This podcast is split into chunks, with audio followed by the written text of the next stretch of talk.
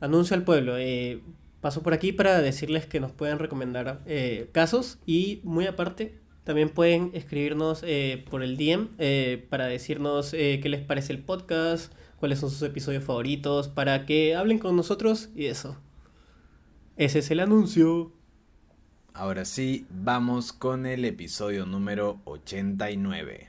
Bienvenidos a Expediente Oscuro, el programa donde todas las semanas Abelardo y yo Pero tú no tienes voz de locutor. Jorge no existe, Abelardo no existe. Han, enterrado huacas y han construido edificios encima. muerto. Él salió con ganas de matar a alguien. abriremos los expedientes de algunos casos de misterio, crimen y terror. Puertas dimensionales el del monstruo de Parcona, Ricardito. la bruja de Barranco, La casa Matusita, El robo al banco Río.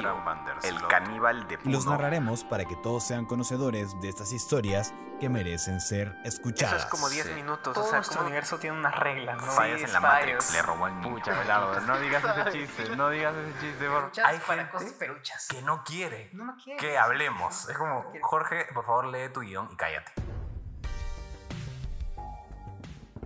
Abelardix. Buenas. Episodio más. Yes. Semana nueva. Y ahora sí los deleitamos con un expediente oscuro que espero esté saliendo a la fecha porque el de la, el de la semana pasada se nos retrasó dos días y es que Yes. mi, mi computadora ha estado en cuidados intensivos y terminó muriendo al final porque la llevé a arreglar por eso el fin de semana subimos tarde el episodio se Y tú subió sí la martes cuidabas. Eso es lo triste. Sí, pero bueno, le daba duro también, o sea, en cuanto a cosas de edición y diseño, ¿no? O sea, sí, sí sufría, ¿no? Entonces, este, la mandé a arreglar, me dijeron que era unos temas de software, ¿no? La limpiaron también, etcétera, y yo como que, ok, me la dieron, pero el día viernes volvió a morir. Y me dijeron que en realidad lo más recomendable era cambiar el disco duro. Así No. que la llevé ayer, ayer eh, estamos grabando un día domingo, así que ojalá suba hoy, hoy día domingo. Y la llevé ayer sábado a que la arreglaran y me dijeron que estaba lista para el lunes. Debes haber estado renegando bastante. Sí, no, o sea, felizmente tengo un disco duro externo para que ahí bajen la información que tenía porque la van a formatear. Claro. Eh, pero sí, qué dolor que Ya, vayan a borrar todas mis cosas. pues. No, no, no, no hay presupuesto para comprar otra, a menos que ustedes nos ayuden siguiéndonos, comentando y eso y nos caiga un sponsor. Sí, gente, por Y- favor, ayuden a que Jorge consiga su nueva computadora. Esto es como una Sí, sí. adentro de Antena Oscura. Así es. ¿Y cuál es la mejor manera, aparte de recomendarnos? Pues si ustedes tienen algún emprendimiento, alguna marca o algo que quieran promocionar, por acá podemos hacerlo y lo va a eh, escuchar gente de un nicho diferente, quizás al que ustedes tienen y mucha gente nueva va a descubrir su producto o servicio. Claro. Pero bueno. ¿Sabes qué sería sí. chévere antes que comiences? Que ponte nos caiga un emprendimiento de una maquillista así de, de terror, no sé. O sea, maquillaje de tipo zombie o de heridas. Sería muy loco. Sí, ¿no? Sí. Sí, o, o productos de maquillaje también, porque hay Sí. algunos que están hechos para hacer cosplay, por ejemplo. Claro. O cosas de cosplay, ¿no? Cosas de cosplay. Sí. Pero bueno, ahora sí, vamos directo al caso y este es un caso muy particular, como ven en el título, es un caso que lo más probable es que no dé nada de miedo, bueno, casi nada que da miedo en realidad en este podcast, o Ajá. no sea muy morboso, sino es un caso incluso muy bonito, hasta cierto punto.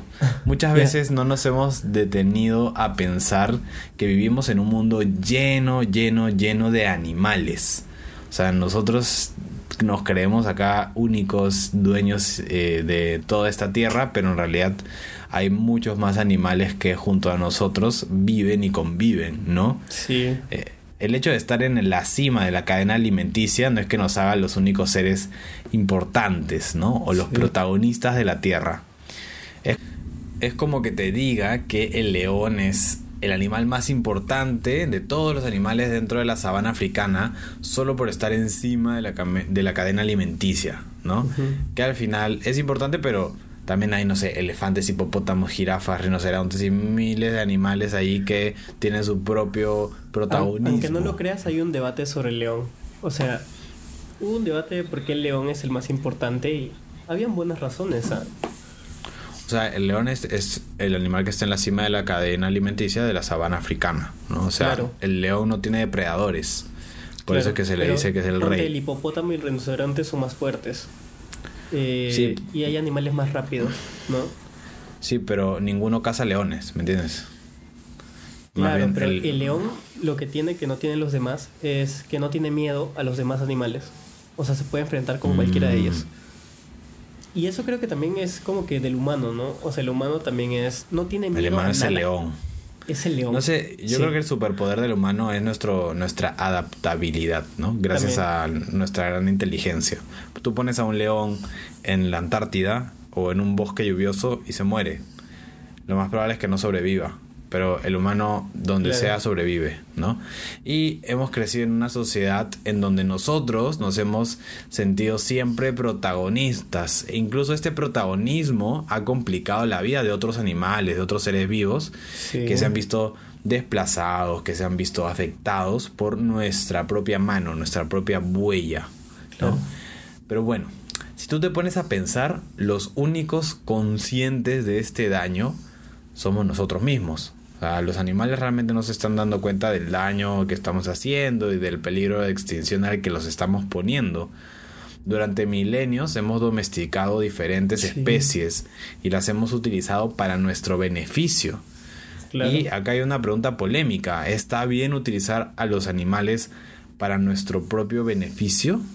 O sea, es algo que, bueno, los animalistas reflexionan y se preguntan todo el tiempo, ¿no? Claro. In- incluso hay un filósofo, Peter Singer, que escribió eh, Liberación Animal, que es un libro, es el, como el libro de la filosofía animalista, ¿no? De los veganos, por así decirlo, que pone varios de estos puntos en la mesa y no pierde razón, ¿no? O sea, Hablando la de verdad eso, Guardianes de la Galaxia es la última película que Claro. toca este tema, ¿no? Y, o sea, es, Sí. es lo caso porque una película de Marvel como que es elogiada y tal vez va a ser premiada por muchos colectivos animalistas. Sí, y luego hay una hipocresía social, ¿no? Que es como todos vemos Guardianes de la Galaxia. Bueno, no lo he visto, pero todos van a ver Guardianes de la Galaxia porque, ah, la, la vida de Rocket, ¿no? Y Ajá. todos demasiado feeling llorando en el cine, ¿no? Y sales y te vas a comer tu chuletón, así, con O tus sea, so- alitas yo creo que son barbecue. extremos. O te vas a comer tu chuletón o te vuelves vegano así por, por moda. Exacto, ¿no? Entonces muchas veces reflexionamos, pero pocas veces hacemos algo al respecto. Yo la verdad Claro. que tengo ciertos eh, reparos con el veganismo en sí, porque hay mucha gente vegana que no entendió el punto del veganismo. Como tú Claro. dices, lo hacen mucho por moda, eh, pero yo en realidad siento que nosotros también somos seres que deben comer eh, carne de todo tipo. ¿No? Al final somos omnívoros. Entonces, sí es necesario nuestra dieta, eh, importante en nuestra dieta, no sé si decir necesario, pero O sea, importante en nuestra dieta. Algunos dicen que pues el comer carne hizo que evolucionemos, ¿no? Definitivamente el comer carne hizo que evolucionemos. Y, y Eh, más, más perturbador es que no comer carne de cualquier animal, sino de otros eh, humanoides que eran como que ligeramente inferiores. Ah, sí, también se supone que hemos comido otros, otros homos, ¿no? Otros Claro, o hombres. sea, extinguimos a todos los homos y se los comían, o sea, no desperdiciaban nada. Bueno, entonces, siguiendo con el punto. ¿Ustedes piensan que los perros bombas utilizados por los soviéticos para detener los tanques alemanes era crueldad animal? Oh, sí, Ah, pregunta difícil. bien difícil. Yo creo que obviamente, ¿no? Todos debemos pensar que eso era una crueldad animal, ¿no? Meterle una mochila de explosivos al perrito y hacerlo correr hasta que se ponga en el tanque y exploten los tanques. En tiempos de Ah. guerra, medidas desesperadas, pues. O Pero sea, también final, humanos kamikazes. Claro, pues, pero Ya, al final pues. los humanos son los que iniciaron esta guerra, ¿no? ¿Qué tenía que ver el perro? O los caballos que utilizaban, ¿no? Solo que habían, habían perros que eran como también divisiones. O sea, no había solo el perro bomba. Había el perro es. mensajero, el perro. Y caballos. varios, ¿no? Palomas mensajeras también. Sí. Los animales en la guerra han sido utilizados durante décadas para diferentes propósitos, como dijiste, caballos, palomas, perros bombas y varios perfiles de animales que ayudaban a los soldados a ganar batallas. Claro. En este episodio yo les contaré la historia de un perro que ayudó a las tropas estadounidenses a ganar algunas batallas y que hoy en día es recordado como el perro más valeroso y valiente de los Estados Unidos. Uy. Así que pónganse cómodos, que a continuación abriré el expediente oscuro de Stubby, el perro sargento, el can más querido por la Armada estadounidense. Así Amén. es, llegó el caso que Abelardo puso en la lista. Sí, sí, sí. sí, sí, sí, buenísimo, ah, muy gracioso. Para, para Eh, los que no sepan, hay, hay un top de animales más valerosos y si buscas top 10 de, de animales en guerra más valientes, es un top bien interesante. ¿ah? Y, y Stubby es como que el más completo. O sea, no solo hizo una hazaña, sino sobrevivió, fue condecorado, fue ascendido y Jorge Sí. ya nos va a contar todo lo demás. Sí, tal cual. Nos remontamos a 1917, pocos meses antes de que Estados Unidos decidiera meterse, así como le encanta meterse en todo, de meterse a la Primera Guerra Mundial. El soldado estadounidense llamado J. Robert Conroy entrenaba para la guerra en los campos de la Universidad de Yale, ¿no? O sea, ellos ahí corrían, entrenaban, hacían sus ejercicios, ¿no? Los soldados, entre ellos Claro. Robert. Entonces, mientras estaba entrenando, encontró un cachorrito. Era un cachorro de Boston Terrier con cola corta. Para los que no saben cuáles son los Boston Terrier, son estos que tienen cara de bulldog, pero son flacos Sí. y son blancos con negro. Que son como cabezones, más flaquitos, ojones así. Y si no, busquen en Google eh, Boston Terrier, que son súper conocidos. Y bueno, el soldado Robert que lo encontró lo adoptó y lo nombró Stubby. No sé si era Stabby, pero yo lo voy a decir Stubby. En Creo español Stabby. España. Sí, pero lo voy a decir Stubby. Stubby, el perro sargento. Según se cuenta, el perro, que como dije era raza Boston Terrier, le gustaba merodear por los jardines del campus, mientras los integrantes del Regimiento 102, que era donde estaba Robert, ejercitaban ¿no? y entrenaban para hacer, estar listos para la guerra. En octubre de 1917, seis meses después de que Estados Unidos decidió iniciar su participación en la Primera Guerra Mundial, le tocó al Regimiento 102 trasladarse a Francia. Porque recuerden que acá sucedieron una mayoría de batallas y si han visto la película Claro. de Dunkirk o Dunkerque, eh, esto habla mucho de eso, ¿no? De Francia. Los militares, o sea, todo el equipo del Regimiento 102 ya estaban encariñados con Stabby o Stubby y decidieron llevárselo escondido en el depósito del barco en donde se guardaba el carbón, sin imaginarse que lo que estaban haciendo era convertir en un perro en una leyenda. Eh, previo al comienzo de la aventura, Stubby ya había aprendido a distinguir varias cosas. Él ya sabía cuando tocaban la corneta qué significaba, ¿no? Porque ustedes saben que tocan de cierta manera para cierto, cierta orden, no sé, para levantarse, para comer, para etcétera, etcétera, O ¿no? sea, ahorita me has hecho reflexionar que, no sé, o sea, un perro sí podría ser una vida militar, porque un perro es un animal de, de repetición, ¿no? Y lo que hacen en el ejército con los soldados es repetición. Sí, pero al final, este, bueno, sí, puede ser, o bueno, hoy día lo usan mucho, ¿no? A los perros como, Claro. no sé si en el ejército tanto, pero más en, En la policía, de En la policía, de, sí, sí, droga, sí. ¿no? Entonces la cosa es que Stabby ya había aprendido a distinguir los toques de la corneta, sabía algunos ejercicios y saludaba a los soldados poniendo su pata sobre su cabeza. Así como un saludo de, De soldado, ¿no? Sí, exacto. Sin embargo, el viaje iba a terminar pronto para Stubby. Mientras estaba escondido en el barco, fue descubierto por el No. oficial al mando. Después de una larga conversación, bueno, no, no entre Stewie y el oficial, ¿no? Sino entre el oficial y el pelotón, ¿no? Eh, y llamada de atención para ellos, decidió que Stabby se tenía que ir. Y que cuando tocaran tierra, el Boston Terrier se iba a tener que regresar en otro barco. Sin embargo, Pi, pi, pi. lo retaron a Stabby. Le dijeron, a ver, mi señor, ¿cómo le dicen a los, Mi a los del ejército? Sí, mi comandante, no, no, Ah. mi, mi oficial, no sé cómo se mi coronel, mi Mi coronel. coronel. O jefe. Sí, mi coronel. Jefe nada más, jefe. de- déjeme mostrarle las habilidades de Stabby y depende de eso se va o no, ¿no? Era el momento del, del show. Claro. Así que ahí fue cuando Stabby sacó debajo de su pata todos los trucos que se sabía y hasta le hizo la del saludo al oficial al mando con la patita en la cabeza. Entonces al final este señor se conmovió y dijo, ok, Stabby, te quedas como la mascota del regimiento 102. Y así fue como ya fue entre comillas y extraoficialmente eh, contratado como soldado, ¿no? Pasó Este, examen de admisión y lo ascendieron a cabo. Es cabo primero. Así es. Entonces, la infantería llegó el 5 de febrero de 1918 a Chemont-du-Dam, ¿no? Es en Francia, al norte de Soissons. Toda la tripulación tuvo que acostumbrarse, pues, a cuando llegas recién empieza, o sea, tú estás acostumbrado al sonido del, del mar durante meses que estuviste yendo, bueno, no sé claro. qué serán, semanas, y llegas y de nada escuchas ta, ta, ta, ta o una bomba, ¿no? Y de la nada todo tu panorama cambia, todo tu cerebro tiene que acostumbrarse a todo el día estar escuchando eh, artillería, explosiones, claro. avionetas, aviones, todas esas cosas que se escuchan o sea, en una guerra. ¿Has visto la, la cara de los soldados cuando regresan?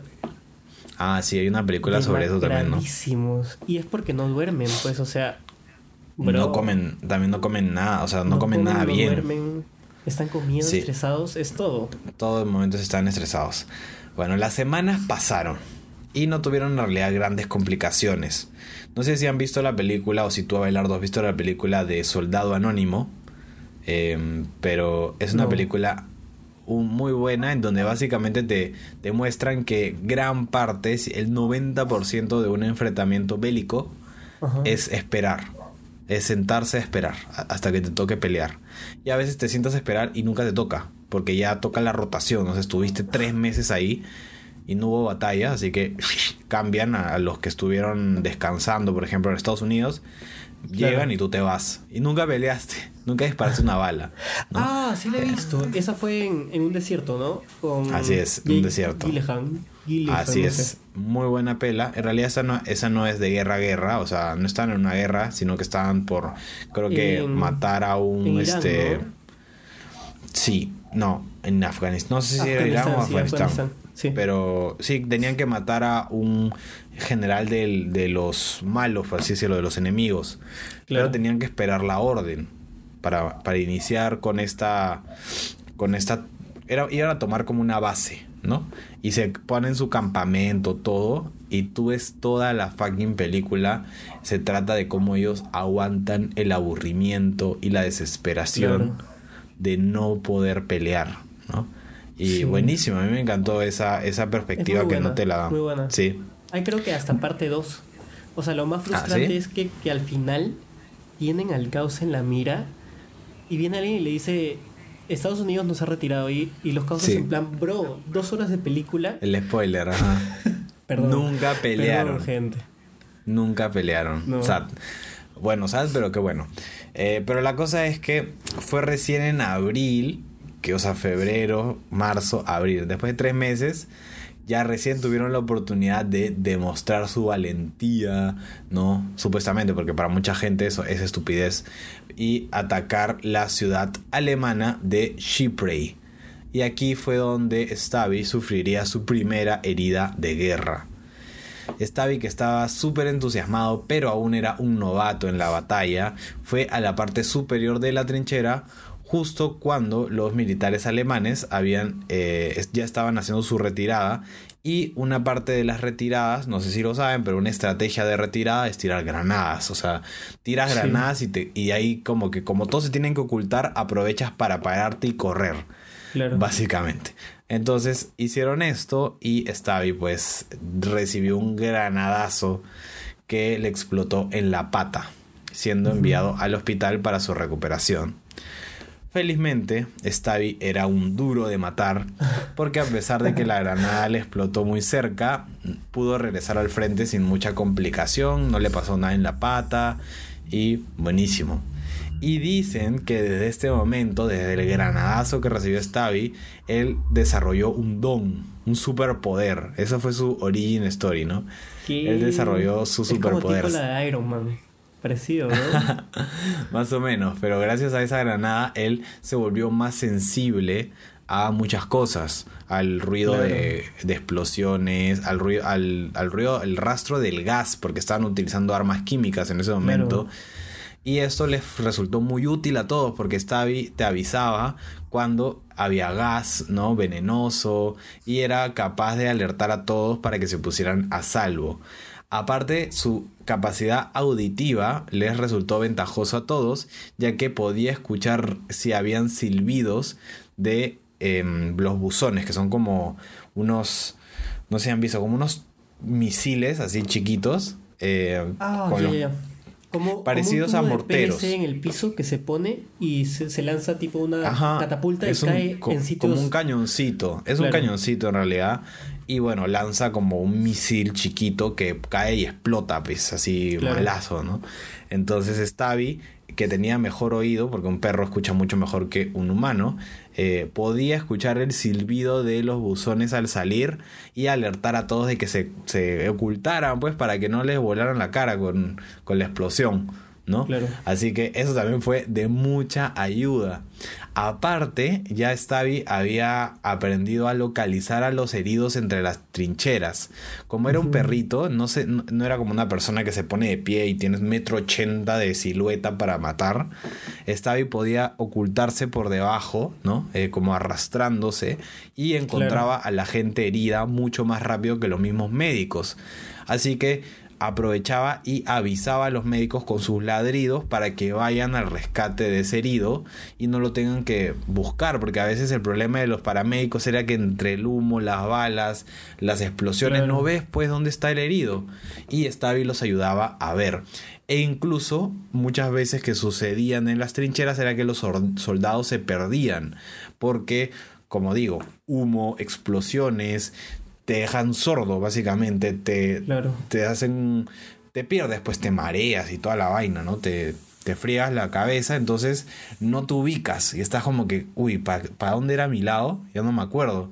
Y Stabby había aprendido a avisarles a ellos y guiarlos hacia la base, ¿no? Hacia su propia base. Entonces, como ven, Stabby era un, una herramienta, un arma muy buena, muy talentosa y muy útil para estos, estas batallas, ¿no? Y fue durante la batalla de Mus Algon, no sé cómo se dirá, pero yo este creo que se dice Mus Algon. Eh, que para los que no saben, ya fue la ofensiva final de la Primera Guerra, o sea, fue eh, la última gran batalla.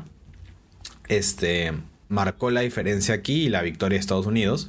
Stewie puso a prueba su habilidad para distinguir idiomas. O sea, no solo era buen paramédico, no solo era eh, Rescatista. y detector de bombas y de cosas, sino que también sabía hablar, eh, sabía diferenciar el alemán del, América, del inglés. Así que Stabby identificó el acento alemán de un espía que estaba escondido entre las tropas y empezó a Sí. ladrar.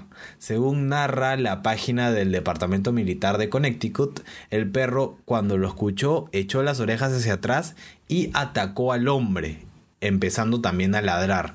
Entonces el alemán intentó huir de la ira de Stabby, pero Stabby lo persiguió y le dio el alcance, le mordió las piernas, haciendo que tropezara y cayera, hasta que los soldados fueron y lo sometieron y se dieron cuenta de que Stabby había atrapado a un alemán, ¿no? que era el enemigo. ¿No? Claro. Luego de este acto, el oficial al mando del, 100 del regimiento 102, que me imagino que será el mismo que en el barco enlistó Stabby, Claro. pues recomendó que Stabby sea ascendido al grado de sargento, Sargento. Convirtiéndose así en el primer perro en recibir un rango en las Fuerzas Claro. Armadas de los Estados Unidos, ¿no? Porque hasta ahora era solo como un perrito que ayudaba, pero ahora sí ya estaba, ya no, ya no era un perrito, era el sargento Stabby, ¿no? sí. durante la reconquista del territorio que había estado enfrentados, que se llama Chututier, eh, que lo hizo el ejército de Estados Unidos. Eh, las mujeres de la ciudad le hicieron a Stabby un abrigo de gamuza que se convertiría pues en la bandera de este, de este perrito y al final incluso posaron, pusieron sobre este abrigo tres franjas de servicio, el parche YD de la división de donde estaban, de, que era la división Yankee, por eso DYYD, la medalla francesa por haber estado en la batalla de Verdún, la medalla de la primera Oh, convención madre. animal de la Legión Americana de Minneapolis, porque había una convención de animales, que, animales de guerra, eh, en 1919. Y también la medalla de veteranos de Primera Guerra Mundial. Ah, Incluso le dieron un corazón púrpura, que para los que no saben es un reconocimiento muy muy importante para los soldados y para Estados Unidos en general, ¿no? claro. Durante los enfrentamientos contra los alemanes, incluso Stabby logró confiscar, o sea, quitarle del uniforme a alguien una cruz de hierro, que era como un trofeo, ¿no? De batalla. Para mí que le gustó, ¿no? Así como cuando a tu perrito le gusta un juguete. Como que y brilla, ¿no? pues, ajá, ay, Sácate. mira qué chévere. Y se la agarró. Y bueno, ellos dijeron, ala, mira, es una cruz de hierro, mira lo que ha conseguido. Y se la pusieron en la parte de atrás de su uniforme, ¿no? Tras su regreso a Estados Unidos, pues Stewie era una celebridad total, ¿no? Estuvo en diferentes desfiles, paseaba por las ciudades e incluso conoció a tres presidentes que estuvieron con él, lo felicitaron por su labor de perro Claro. sargento, ¿no? Claro. O sea, cuando eres sargento, uy, ya eh, te pueden dar un pelotón de 5 o de 10 personas. A la Imagínate con un perro. ¿Te imaginas? Qué locazo. Qué loca. Sí. Bueno, en 1921 el general John J. Pershing, que era mejor conocido como Black Jack, le dio a Stabby la medalla Black de Jack. oro de la Human Society of the United States, ¿no? que era un premio o bueno, un reconocimiento de los grandes, ¿no? Luego, Robert, recordamos que Robert era el dueño oficial ¿no? de Stabby, eh, comenzó a asistir a, a la universidad, ¿no? Después de estar en la guerra, participar en la Primera Guerra Mundial y que esta terminara con éxito para ellos, pues le tocó estudiar, ¿no? Y si- seguir su vida, ¿no? Claro. Y pues Stabby siempre estuvo al lado de él y se convirtió en la mascota del equipo de fútbol de la universidad, ¿no? De lo que se llaman Georgetown Joyas o Joyas. Yo me Eh, acuerdo de dos datos.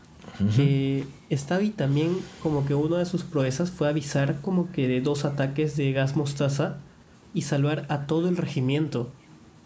Sí, eh, no lo he mencionado exacto, pero sí, como dije hace rato, como había desarrollado esta habilidad de oler el gas mostaza, antes que nadie, porque el gas mostaza debe apestar, pero antes Claro. que nadie él ya decía, "Mm, en 3 kilómetros hay gas mostaza, entonces eh, dio la oportunidad de salvar a muchos, muchos soldados eh, a que no pasaran, ¿no? Y que se ocultaran por esas zonas. Y, y es curioso porque hay fotos de Stavi con la máscara de gas. Con la máscara de gas, sí, Sí. sí, sí. Customizada Sí, ustedes busquen. como máscara de niño. Ustedes busquen Stabby Perro Sargento en Google y ahí van a ver lo que realmente hay mil fotos y era toda una celebridad. Bueno, en la portada Claro. de este episodio va a estar, ¿no? Stabby murió a los 9 años de edad en 1926 mientras dormía. Después de su muerte, su cuerpo fue disecado y fue donado al Museo Smithsoniano, en donde actualmente está exhibido. Uno puede ver a Stabby ahí disecado, ¿no? Seguro le han puesto su ropita y todo Qué genial, loco. ¿no? Y lo exhiben junto a la paloma Chagamí, que también fue una paloma mensajera, si no me equivoco, muy importante eh, para la guerra, ¿no? Tras su muerte, el periódico de New York Times le dedicó un obituario de media página y fue retratado por el artista del Capitolio Charles A. Whipple. O sea, hicieron un arte de Stabby. Claro. En el 2006 fue colocada una placa en el camino de honor del Memorial de la Libertad. Una placa en donde se pone Sargento Stabby, un héroe canino de la, de la pregunta, de la Primera Guerra Mundial. Punto, un vagabundo valiente. que, sí, como ¿Qué? para llorar. E- Es un título muy tierno. Sí, y bueno, de esta manera, ahora sí, cierro el expediente oscuro de Stubby o Stabby, el Stabby. perro sargento. Qué Así es, un, un caso Es un muy casazo. chévere. Sí, Creo muy que bonito. hasta tiene estatuas en muchos lugares. Me imagino que sí. Sí, creo que vi una en Google.